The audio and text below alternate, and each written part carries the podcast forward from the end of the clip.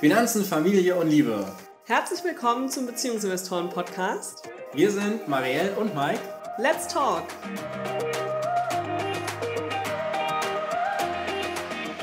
In der heutigen Folge erwartet euch ein super spannendes Interview. Ich habe gesprochen mit Robert, den wir von Instagram tatsächlich kennen. Er ist dort unterwegs, anderen Menschen zu helfen, die in der Privatinsolvenz sind oder eben kurz davor stehen. Er möchte einfach für mehr Finanzbildung sorgen, damit es weniger privatinsolvente Menschen gibt und wenn man eben da drin ist, dass man da leichter durchkommt. Robert ist selbst tatsächlich auch in der Privatinsolvenz, ist aber fast durch und hat in der Zeit eben super viel gelernt, dass er jetzt an andere weitergibt.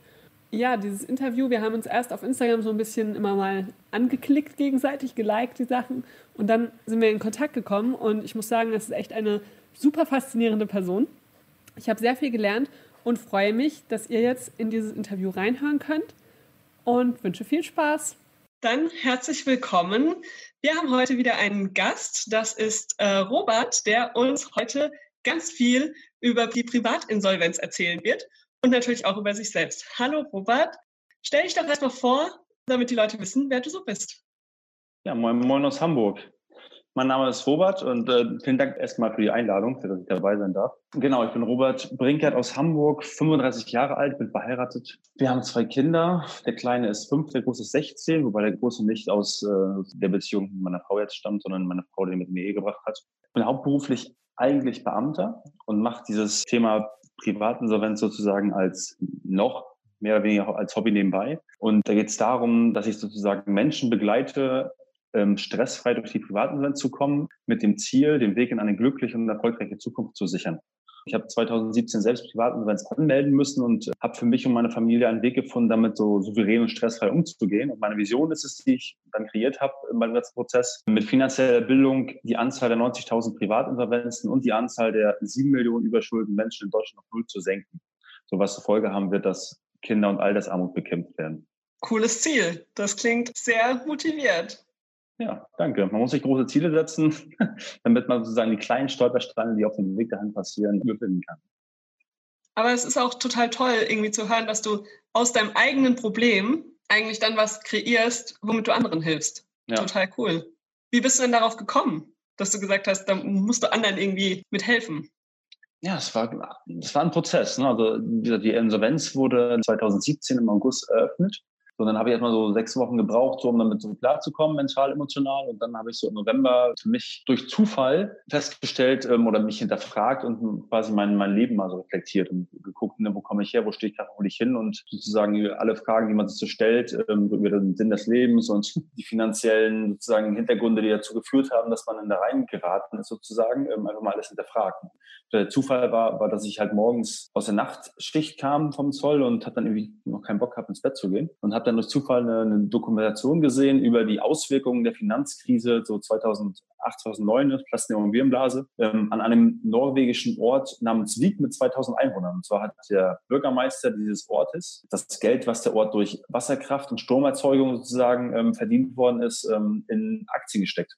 Dann hat man ge gezeigt sozusagen, wie das zusammenhängt, dass sozusagen diese norwegische Kleinstadt aufgrund der Investments in Aktien in Amerika pleite geworden ist, weil der ganze Aktienmarkt zusammengebrochen ist aufgrund der Platzens der Immobilienblase. Dadurch quasi bin ich halt zum Andenken angeregt worden und habe mir angefangen, Bücher zu kaufen über Themen wie Finanzen. Ich bin auf so Themen gestoßen, dass vermögende Menschen das Geld zum Beispiel in Immobilien investieren und Aktien. Und zwar mit der Aussage, dass zum Beispiel 95 Prozent der Menschen, die vermögend sind, entweder das Geld durch Immobilien verdient haben oder in Immobilien investiert haben. War eine spannende Aussage, die ich halt so weiter verfolgt und recherchiert habe. Und deswegen habe ich mir am Anfang sehr viele Immobilienbücher durchgelesen, was nicht Immobilienbücher an sich waren, sondern auch Bücher über das Thema so Einstellung, Mindset, finanzielle Bildung und so weiter. Bin so in diesem Entwicklungsprozess der Selbsterkenntnis sozusagen ähm, darauf gestoßen, irgendwann, dass ich ein eigenes Projekt nebenbei gründen möchte, was ein Unternehmen werden soll. Und der Anstoß hat die Vision werden lassen, nach einem Telefonat mit der Insolvenzverwaltung. Und zwar letztes Jahr im März, nach mehreren Telefonaten mit der Insolvenzverwaltung und mit der Bank. Thema war, dass das Kindergeld nicht freigegeben worden ist auf dem Bindungsschutzkonto Das heißt, wenn du die Insolvenz eröffnest, dann hast du ja ein P-Konto, ein Pfändungsschutzkonto und das Geld muss manuell freigegeben werden. Und war es so, dass das Kindergeld ähm, nicht freigegeben worden ist. Ich habe halt mehrere Male versucht, mit der Bank zu sprechen, mit dem Insolvenzverwalter zu sprechen und letztendlich hat die Insolvenzverwaltung zu mir gesagt, ich soll mich zivilrechtlich mit der Bank auseinandersetzen. Was mich äh, dazu bewegt hat zu sagen, äh, kann ja nicht sein. Ich meine, das Kindergeld ist unpfändbar, ist gesetzlich fixiert. Warum hält man sich nicht daran? Und das war halt eins von vielen Problemen in diesem Verfahren wo ich dann gesagt habe, wenn es mir schon so, wenn bei uns schon so viele Probleme auftauchen, wie geht es den anderen 90.000 Menschen da draußen? Und so habe ich mich, mich entschlossen dazu zu sagen, ich möchte anderen helfen, Prozess stressfrei zu überstehen oder am besten auch das vorher zu vermeiden. Ne? Also deswegen, ich habe mich spezialisiert oder fixiert quasi auf die Tatsache, dass Menschen zum, im Verfahren sind, weil da aktuell Hilfe gebraucht wird. Aber mittel- und langfristig ist mein Ziel zu sagen, wenn das Projekt läuft, möchte ich vor dem Prozess an, ansetzen und möglichst auch schon mit Kindern und Jugendlichen arbeiten, dass sie gar nicht erst in die Verschuldungs- und Überschuldungsspirale kommen. Ne? Angefangen beim Thema Geld verdienen, Dispo. Ne? Also ich empfehle ja. jedem jungen Menschen, seinen Dispo sozusagen, wenn er minus ist, den auszugleichen und dann noch zu kündigen, weil du brauchst kein Dispo, wenn du die nötigen Rücklagen hast, die man sich aufbauen sollte. Ja, wie viele Leute hast du gesagt, sind tatsächlich in der Privatinsolvenz? 90.000 aktuell oder pro Jahr? Pro Jahr, pro Jahr 90.000, ja die quasi neu reinkommen. Genau. Wahnsinn. Die Zahl, ja, die Zahl hat abgenommen die letzten zehn Jahre aufgrund natürlich des wirtschaftlichen Booms nach der Finanzkrise. Aber jetzt mhm. aufgrund oder leider durch Corona wird die Zahl wieder ähm, steigen, weil wahrscheinlich viele davon betroffen sein werden finanziell. Ähm, ja, klar. Wahrscheinlich, ja, wir kennen das ganze Thema um Corona. Ja, das wir jetzt nicht mal neu aufrollen. Ähm, dazu wird, glaube ich, schon genug gesagt. Ja, und dadurch bin ich jetzt quasi auch ein bisschen oder ein bisschen aktiver. Hat die letzten drei, vier Wochen sozusagen mein Projekt noch ein bisschen ähm, mehr gepusht und mich sozusagen mehr ins Handeln bewegt, auch zu der Thematik so, ne, was so die Instagram-Pflege angeht, Posts zu setzen, Stories zu machen und noch mal ein bisschen das Ganze mehr publik zu machen und mit Leuten zu sprechen. Deswegen mache ich auch gerade viele Instagram Lives, also Interviews auch mit Betroffenen, die aktuell noch im Verfahren sind oder die schon durch sind und Erfahrungen sozusagen ähm, wiedergeben, wie es ihnen ergangen ist um anderen zu zeigen, das ist auch eine, eine, eine meiner Missionen, dass die privaten Events an sich nichts Schlimmes ist. Die Frage ist halt nur, wie geht man damit um? So, was mhm. macht man daraus? Ne, und, und dann der Punkt ist ja auch, dass du im Verfahren, darum ja auch das Projekt, keine Unterstützung bekommst. Ne, das heißt, wenn du Unterstützung haben willst, entweder brauchst du einen Rechtsanwalt, der teuer ist, den man sich in der Regel nicht leisten kann. Genau, oder du musst halt Menschen fragen, die das auch schon mal erlebt haben. Und deswegen ist meine Aufgabe in diesem Prozess zu sagen, ich möchte gerne möglichst vielen Menschen helfen, Klar muss das Projekt halt irgendwie auch finanzieren. So, und dann da ist halt wieder die, das Ausloten angesagt, so, was kann ein Mensch, der im Privatinsolvenzverfahren ist, sich leisten? Und was kann er quasi investieren in so ein Coaching oder in so eine Bildungsabfolge oder so in seinen Videokurs, je nachdem, ich bin dann noch am iterieren, wie das Ganze langfristig aufgebaut werden soll, aber mein Ziel ist zu sagen, ich möchte äh, jährlich 20.000 Menschen die in der Insolvenz sind, über meine Insolvenzplattform laufen lassen, damit sie halt erstmal stressfrei durchkommen, ne, durch rechtliche Aufklärung, finanzielle Aufklärung. Und dann, wenn das Ganze vorbei ist, ist man finanziell so gut aufgestellt, dass man wahrscheinlich nicht mehr da reinrutschen wird, weil man einfach daraus gelernt hat. Ne? Und das ist halt auch dieses Thema so Reflexion, Selbstreflexion, genau. Ja, und bist du schon zu einem Schluss gekommen, was denn die Leute dann äh, dafür zahlen können? Also im Moment habe ich, äh, probiere ich gerade aus, ein Coaching anzubieten, so ein Vier-Wochen-Coaching. Mhm. Ähm, auf meinem Instagram-Account kann man sehen, dass ich gerade vier solche Coachings schenke. Genau, das, das biete ich gerade an für aktuell 49 Euro für einen Monat, um zu gucken, ob das funktioniert und auch zu gucken, was die Menschen wirklich brauchen, weil jedes Verfahren und jede Situation ist halt individuell unterschiedlich. Mhm. Und da ähm, ist halt das Problem zu sagen, selbst wenn ich jetzt ein Coaching anbiete, was so wie eine Schablone auf jeden ähm, zutreffen soll, das ist halt ähm, der schwierigste umzusetzen, weil gesagt, jedes Verfahren ist halt unterschiedlich und jeder hat andere Probleme und jede, jedes Verfahren hat andere Ursachen, warum man da reingerutscht ist. Deswegen muss man gucken, was sind halt die grundsätzlichen Sachen, die man ansprechen muss, wie das Thema Mindset und Einstellung ne? und, und finanzielle Bildung wie Dispo und was sind Schulden und wie geht man grundsätzlich mit Geld um. Und da hat dabei sozusagen das Produkt zu entwickeln, was wirklich jedem sozusagen weiterhilft im ersten Schritt, um dann sozusagen ein Modul dazu zu packen, was individuell auf die Bedürfnisse desjenigen eingeht. Ne? Okay. Und aber du bist ja jetzt aktuell selbst noch in der privaten Insolvenz, oder? Ich bin im August damit durch, genau, nach drei okay. Jahren. Das heißt, darfst du jetzt eigentlich überhaupt was dazu verdienen, sag ich mal? Also ich kenne mich ja mit dem Thema überhaupt gar nicht aus. Und ich habe immer so im Kopf, wenn man in der Privatinsolvenz ist, muss man eigentlich alles, was irgendwie geht, abgeben. Ist das so das oder ist das, ist, das meine Unkenntnis? Das, das ist nicht so. Nein, ähm, okay. das ist so, wenn du halt ein Gehalt bekommst, ähm, sagen wir mal 2000 Euro netto, dann ist es so, dann geguckt, bist du unterhaltspflichtig, unterhaltspflichtig deiner Partnerin oder deiner Frau und deinen Kindern. Und äh, je nachdem, ob du Single bist oder verheiratet, und dann wirst du halt in einer Pfändung, in der Pfändungstabelle eingruppiert sozusagen. So, je nachdem, hm, wie viel, also wenn du jetzt Single bist und sagen wir 2000 Euro verdienst, dann musst du halt einen gewissen Satz laut Tabelle abführen.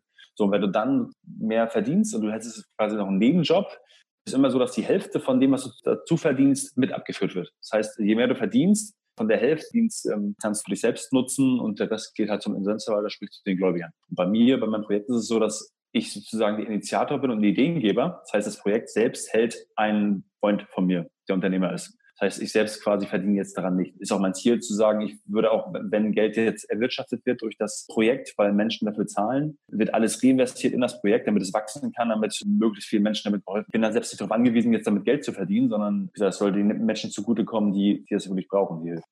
Mhm. Aber wenn du jetzt im August fertig bist mit deiner Privatinsolvenz, das war ja auch ziemlich schnell, oder?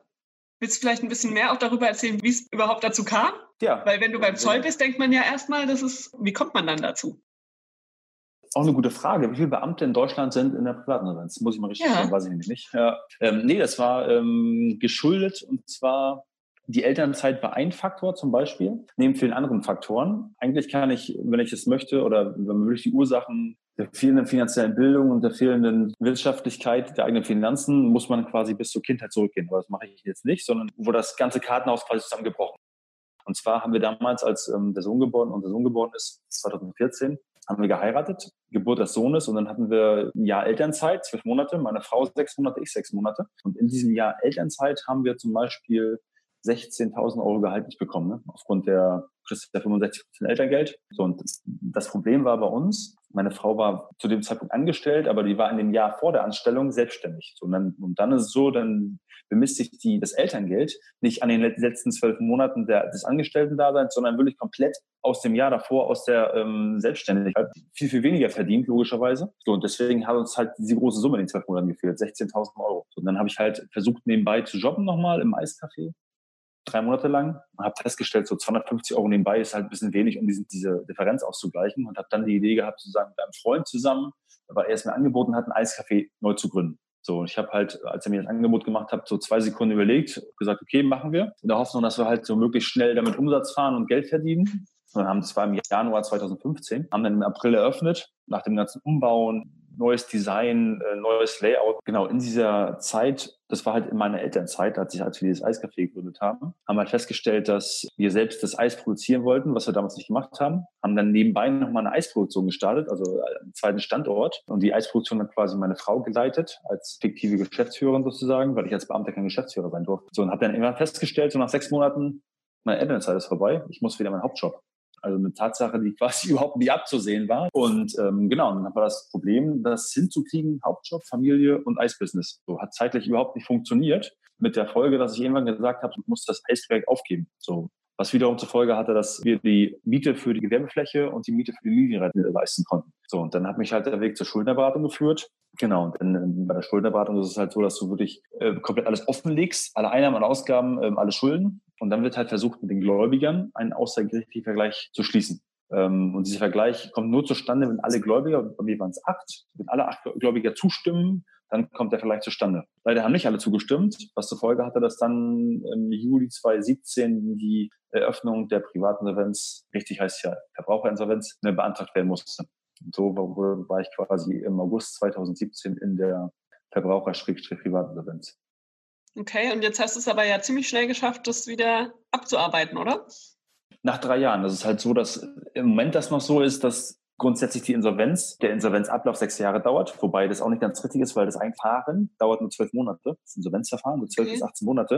Und das Ganze drumherum sozusagen, also wenn man sechs Jahre drin sein würde, heißt es eigentlich Restschuldbefreiungsverfahren. Eigentlich Insolvenzverfahren dauert 12 bis 18 Monate. Und wenn man da durch ist, kommt man in die Wohlverhaltensphase und das Ganze drumherum, also die, das Insolvenzverfahren und die Wohlverhaltensphase zusammen nennt sich Restschuldbefreiungsverfahren, weil wenn du dich halt in der, in der Zeit wohl verhältst, bekommst du halt die Restschuldbefreiung. Also das heißt, alle Schulden erlassen. Bei mir war es so, dass ich nach drei Jahren jetzt durch bin im August, weil ich 35 Prozent der Schulden bezahlt habe in diesen drei Jahren. Dann ist man nach drei Jahren durch. Wenn man die Verfahrens- und Rechtskosten bezahlt, dann ist man nach fünf Jahren durch. Und wenn man quasi Hartz-IV-Empfänger wäre und kein Geld hat, dann dauert es sechs Jahre. Und da gibt es ja jetzt eine neue Regelung, die wurde letztes Jahr im Juli von der EU an die Mitgliedstaaten ähm, runtergegeben, dass jetzt die Umstellung erfolgt auf grundsätzlich nur noch drei Jahre Insolvenz. Das heißt, ähm, das wird jetzt gerade, ist eine Übergangsphase in den nächsten 36 Monaten. Jedes dauert jetzt einen Monat weniger. Wenn die 36 Monate um sind, gibt es grundsätzlich nur noch Insolvenzverfahren, die drei Jahre dauern quasi eine Erleichterung für die Schuldner, ähm, die rein, damit sie halt schneller wieder am Wirtschaftsleben teilnehmen können, zumal ja danach ja noch die drei Jahre Schufa kommen. Ne? Die, die Schufa ist ja immer noch drei Jahre sozusagen negativ und da ist man immer noch nicht 100 Prozent handlungsfähig.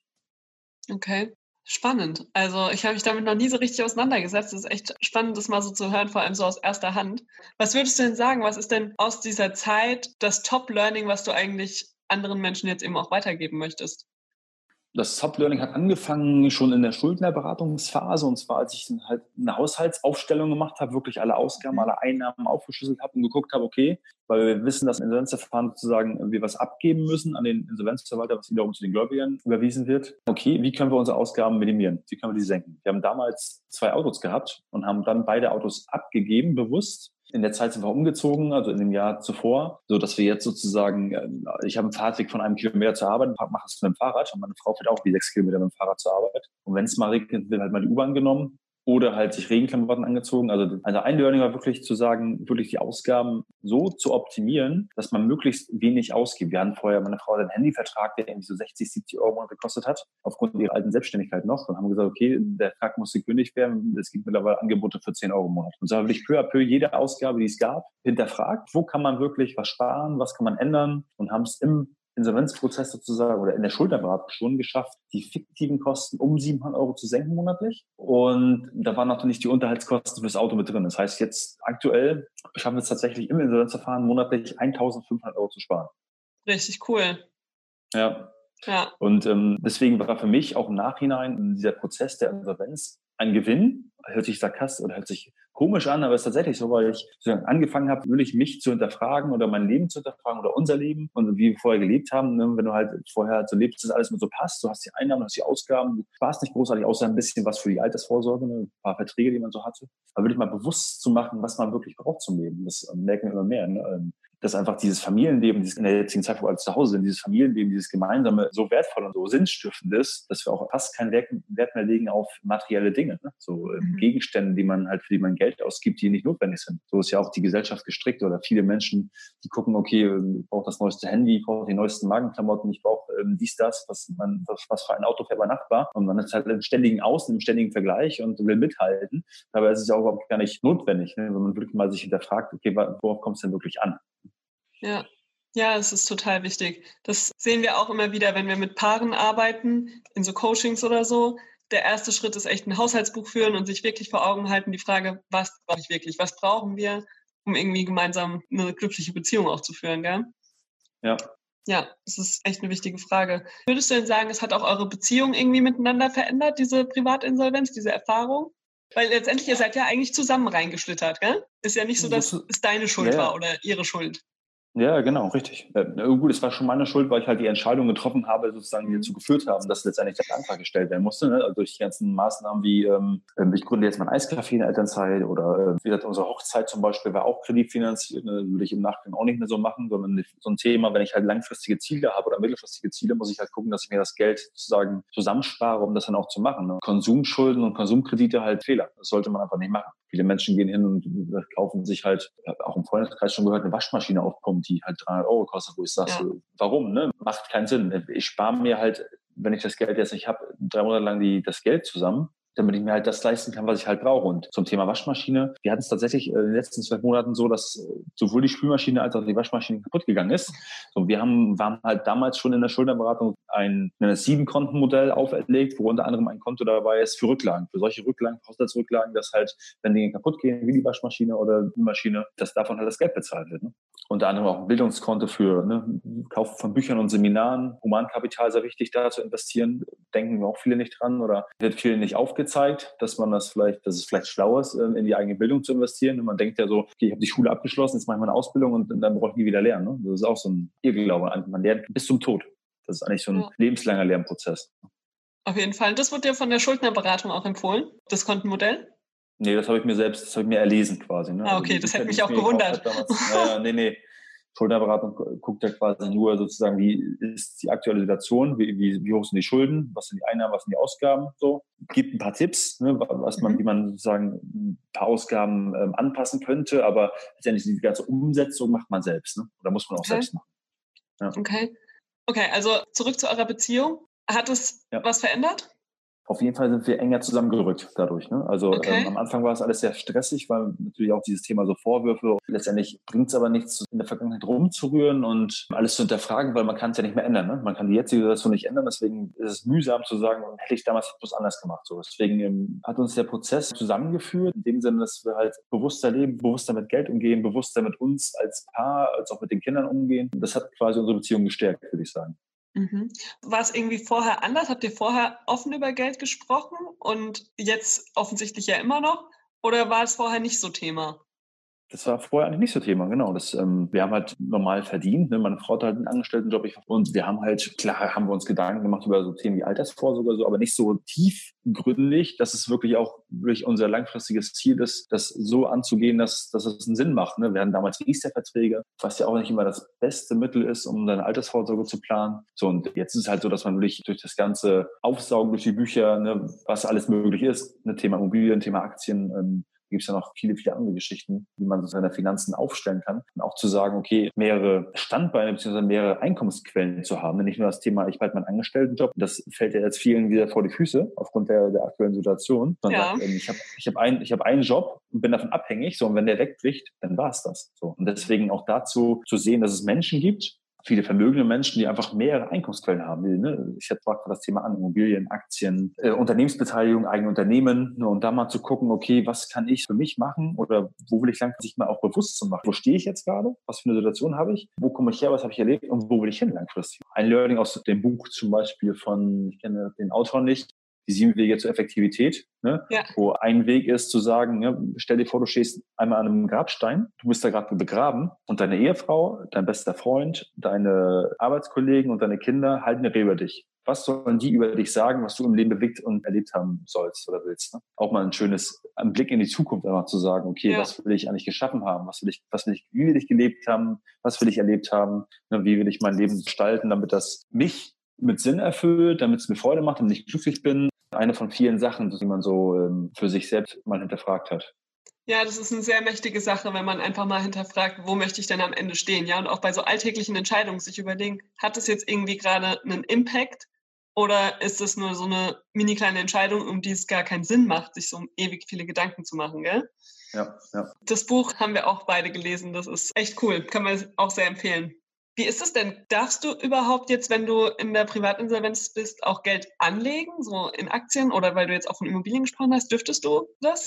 Man muss differenzieren, in welcher Phase man sich befindet. Also ich sprach ja okay. vorhin äh, von der Phase, wenn man halt die Insolvenz eröffnet, ist man im eröffneten Verfahren. Und in den sieben öffentlichen Verfahren macht der Insolvenzverwalter folgendes, er guckt, wie viel Vermögen ist vorhanden. So, das heißt, wenn du dann sagst, ich habe jetzt hier Aktiensparpläne oder Immobilien, versucht dann natürlich diese Dinge zu verwerten, damit eben die Schulden ja. bezahlt werden. So, das heißt, offiziell ist es nicht gewollt und nicht gewünscht, dass du im eröffneten Verfahren sparst. Wobei du ja, wie gesagt, du hast ja deinen Pfändungsfreibetrag, der dir zusteht monatlich. Da musst du halt aufpassen. Auch als Tipp, ähm, wenn du ein P-Konto hast, ein Pfändungsschutzkonto, und du schöpfst das Geld des P-Kontos nicht bis am letzten Tag des Monats aus, wird das Geld quasi einbehalten und nach zwei, drei Monaten zum Insolvenzfall ausgeschüttet. Und diesen Fehler habe ich einmal gemacht. Da waren wirklich am Ende des Monats noch 150 Euro auf dem Konto. So, und das Geld wurde quasi einbehalten von der Bank und nach drei Monaten an den Verwalter ausgekehrt, um das zur Masse zuzuführen. Dann habe ich halt immer gemacht, wirklich jeden Cent runtergeholt und im Zweifel kann man das machen, indem man sagt, entweder schiebt man es oder beweist man es zum Partner oder zum Freund oder in, der Familie, damit das Geld quasi sicher ist. Und was ich dazu sagen muss, wenn ich solche Tipps gebe, wie man halt im, Verfahren sparen kann oder was man machen kann, um, damit man quasi möglichst viel auch zur Verfügung hat,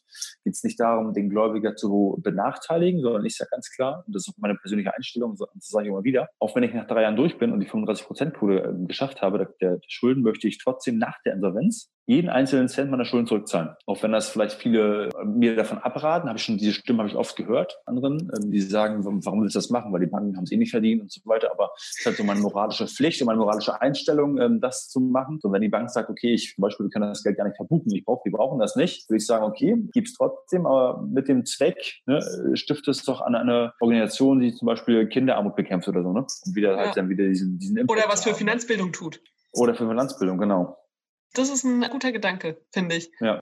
Und in diesem eröffnenden Verfahren darfst du quasi nicht sparen oder investieren, mhm. was Geld in den Insolvenzverwalter gehen muss, müsste und an die Gläubiger ausgeschüttet wird. Aber wenn du halt das Verfahren beendest nach 12 bis 18 Monaten, bist du in der Wohlverhaltensphase. Und in dieser Wohlverhaltensphase musst du dich halt wohl verhalten. Da hast du halt gewisse Rechte und Pflichten. Unter anderem kannst du da auch wieder sparen. Das ist offiziell dann mhm. erlaubt. Und das machen wir auch. Wir haben halt äh, ETF-Sparpläne. Wie gesagt, wir, wir sparen halt äh, Geld auf dem langfristigen Konto für Immobilieninvestitionen. Deswegen auch die letzten zwei Jahre viele Bücher, die ich zugelesen habe. Ich bin auch hier in in diversen Clubs, die sich mit den Themen beschäftigen, gucke mir YouTube-Videos an von zum Beispiel Immocation, so eine Bildungsvideos zu Immobilien. Genau, und mache auch viele Wohnungsbesichtigungen, um mich einfach das. Ja, das ist eine Übungssache, gell?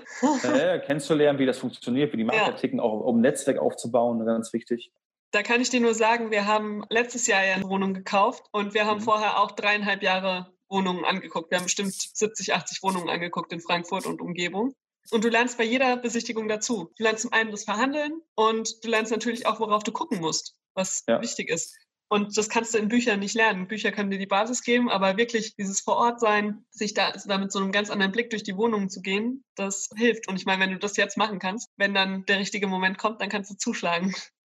So ist es ja. Ja, und, und das ist auch eine, auch eine Geschichte aus meinem Freundeskreis. Das ist tatsächlich so, dass ein Freund ähm, in Immobilien investiert hat. Der hat fünf Eigentumswohnungen gekauft und zwar von einem befreundeten Freund seines Bruders sozusagen. Der hat so Wohnungen aus der Zwangsversteigerung gekauft Leider wurde er halt heftig verarscht, um das mal auf Deutsch zu sagen. Und zwar war das so, dass diese Immobilien völlig überbewertet waren. Er hat sie zu teuer gekauft, in verschiedenen Städten in Deutschland. So, und irgendwann in den letzten zwei Jahren war es so, dass die Hausverwaltung, die dafür zuständig war, nicht mitbekommen hat, dass in zwei von diesen fünf Wohnungen Messis gewohnt haben, beziehungsweise die Wohnungen, die Mieten nicht bezahlt worden sind. Da hat die Hausverwaltung irgendwie das nicht, keine Ahnung, warum das nicht, warum das passiert ist. Und das ist zum Thema wieder, ne, man muss sich halt darum kümmern, um die eigenen quasi Investitionen und die eigenen äh, Anlagen. Ähm, das hat er halt nicht gemacht. Er hat sich halt auf andere verlassen und im Zweifel einen Fehler um das machen. Und es hat wirklich dazu geführt, dass die Sachen wirklich Kapitaldienste an die Bank dann irgendwann selber zahlen musste, was er nicht konnte, weil einfach die Ausgabe bei fünf Wohnungen. Es kam wirklich tatsächlich auch dann zur Schuldenberatung und mhm. auch, also im Freundeskreis merkt man das oder sieht man das, dass wenn man halt Fehler macht, vermeintliche Fehler, die vermeidbar sind, ne? wenn du halt sowas machst wie Immobilieninvestitionen, dann musst du dich wirklich zu 100 Prozent auskennen, was du machst. Dann würde ich wissen, was du unterschreibst und ähm, auch wenn du halt Verträge unterschreibst, musst du wissen, was im Kleingruppen steht im Zweifel. Ne? Ja, und vor allem musst du halt auch immer dranbleiben, gell? Also du musst dich immer ja. drum kümmern. Du kannst nicht sagen, ich habe das jetzt gekauft und jetzt gucke ich mal, was passiert. Das ist ja auch immer so die Aussage, wenn Leute zum Beispiel erben, dass man sagt, ja, du hast ja Glück gehabt, du hast viel geerbt. Ja, äh, das ist kein Glück, weil um das Erbe zu erhalten, muss man hart arbeiten, beziehungsweise eben immer dranbleiben. Genau, auch lernen, dann damit umzugehen. Ne? Es gibt ja so genau. viele Beispiele von, von Lotto-Millionären, die von heute auf morgen halt im Lotto, Lotto gewinnen, die aber weil sie nie gelernt haben, mit Geld umzugehen, das Geld nach zwei Jahren wieder weg ist, weil sie alles ausgegeben haben. Und das geht auch nicht von heute auf morgen, das ist halt ein Prozess. Und genau, und, und, und auch damit groß werden, auch mit dem Gedanken zu spielen, wirklich, ähm, wie, wie, wie ist es denn, wenn ich wirklich mal sage, ich habe jetzt so viel Geld gespart, ähm, dass ich nicht mehr arbeiten gehen muss und ich kann sozusagen von den Erträgen und Zinsen meines erwirtschafteten Geldes leben. Ne? So. Wie ist denn das Gefühl dann? Jetzt hast du schon gesagt, damit aufwachsen. Was tust du, beziehungsweise was tut ihr denn dafür, dass eure Kinder mit Finanzbildung aufwachsen?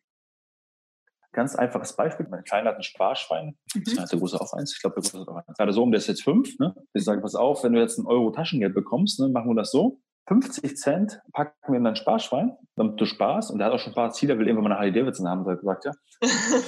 50 Cent packen wir dieses Sparschwein und die anderen 50 Cent kannst du machen, was du möchtest. Ne? kannst du von mir aus einen Dolly kaufen gehen oder sonst irgendwas, aber da gucken wir schon, dass wir jetzt die richtigen Grundlagen legen, ne? die, ähm, die Grundsteine zu sagen, dass er mit dem Geld lernt, umzugehen und auch, wie es ist zu sparen, warum man sparen sollte und so weiter. Genau, da fangen wir halt früh an. Dann ist der nächste Schritt, die erste Aktie zu kaufen. Richtig. Zum Beispiel die Walt Disney Aktie, die ist ja auch gerade sehr günstig, habe ich gesehen. Ja, die überlegen wir auch gerade zu kaufen für unseren ja. Nachwuchs. Jetzt haben wir ja schon eine ganze Weile geredet. Möchtest du vielleicht nochmal sagen, ob du noch einen besonderen Tipp hast, besonders für Paare, die in vielleicht einer ähnlichen Situation sind, wie ihr es vor einiger Zeit wart? Du meinst jetzt sozusagen vor dem Insolvenzprozess oder? Ja, oder am Anfang oder in der Gefahr, da reinzugeraten.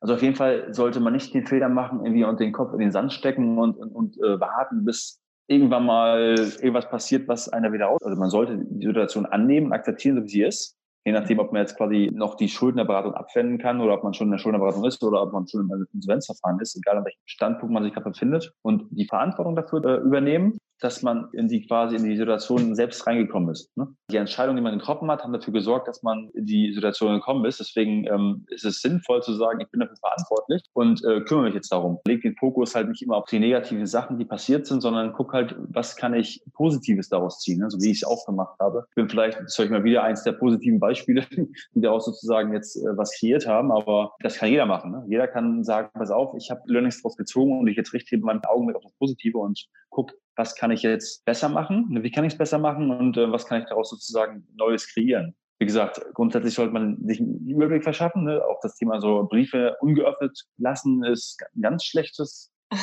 ähm, eine ganz schlechte Maßnahme sozusagen. Also wirklich zu gucken, alle Dinge, die ich habe, auf den Tisch zu packen und mir einen Überblick verschaffen. Und dann kann ich erst strukturiert vorgehen und sagen, okay, wie setze ich meine Finanzen auf? Wo kann ich Ausgaben minimieren? Ähm, wie schaffe ich sozusagen, wenn ich jetzt Schulden habe, sie zurückzuzahlen, vielleicht auch mit den Gläubigern zu sprechen, Vergleich aushandeln, das kann ich auch selbst machen. Wenn ich mir das zutraue, ähm, wenn ich, wenn ich mir nicht zutraue, hole ich mir halt jemanden, der das vielleicht kann, ne? vielleicht ein Schuldnerberater oder ein Externer, der mit Gläubigern auf Augenhöhe reden kann. Ja, und grundsätzlich auch neue Schulden vermeiden einfach. Ne? Und, und äh, dieses Thema, je mehr Schulden man macht, und auch dieses Thema Dispo ich vorhin angesprochen, wenn man halt sich im Dispo und man ja nicht wieder rauskommt, so, ähm, die Spirale wird immer größer. Und irgendwann, und das war für mich der Ausgangspunkt, da ich 18 Jahre alt war, und ich mit dem ersten Euro im Dispo war, ne, das war der, der Startschritt sozusagen in meiner privaten Insolvenz, irgendwann nach 17 Jahren, ne, dem ersten Euro im Dispo. Deswegen ähm, Dispo abschaffen, Dispo kündigen und sich einen Puffer aufbauen und viele raten ja, gerade Banken machen das so, ähm, spare dir drei Monatsgehälter als Puffer, ne, als Notgroschen. Hm, ich ja. gehe sogar so weit und sage,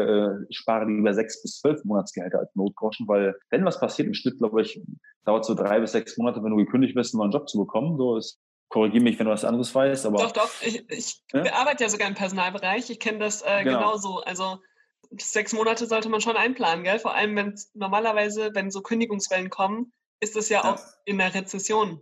Dann sind die Jobs jetzt auch nicht, ja, die warten dann nicht.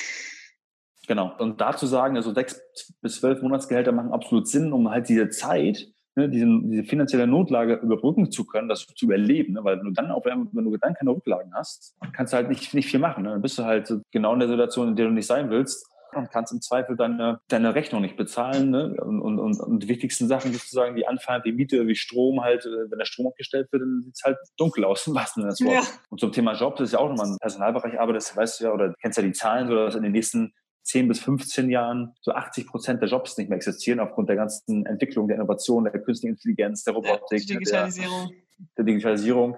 Und dazu das wollen die Leute alle noch nicht wahrhaben. Das wollen die Leute nicht wahrhaben, aber das ist wichtig, sich damit auseinanderzusetzen. Und, und das ist genau das Thema. Ne? Nicht vor dem Weglaufen, was kommt, sondern die Situation annehmen, akzeptieren und gucken, okay, wie kann ich mich denn aufstellen zukünftig? Ne?